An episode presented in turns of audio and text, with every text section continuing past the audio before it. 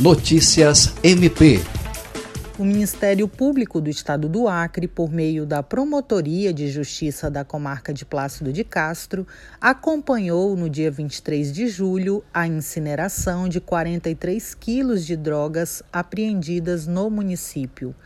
A incineração se deu em uma cerâmica localizada na zona rural e contou com a participação do promotor de justiça José Lucivan Neri de Lima, do delegado Danilo César Regis de Almeida, do secretário municipal de Saúde e Saneamento João Lessa Martins e de investigadores da Polícia Civil de Plácido de Castro.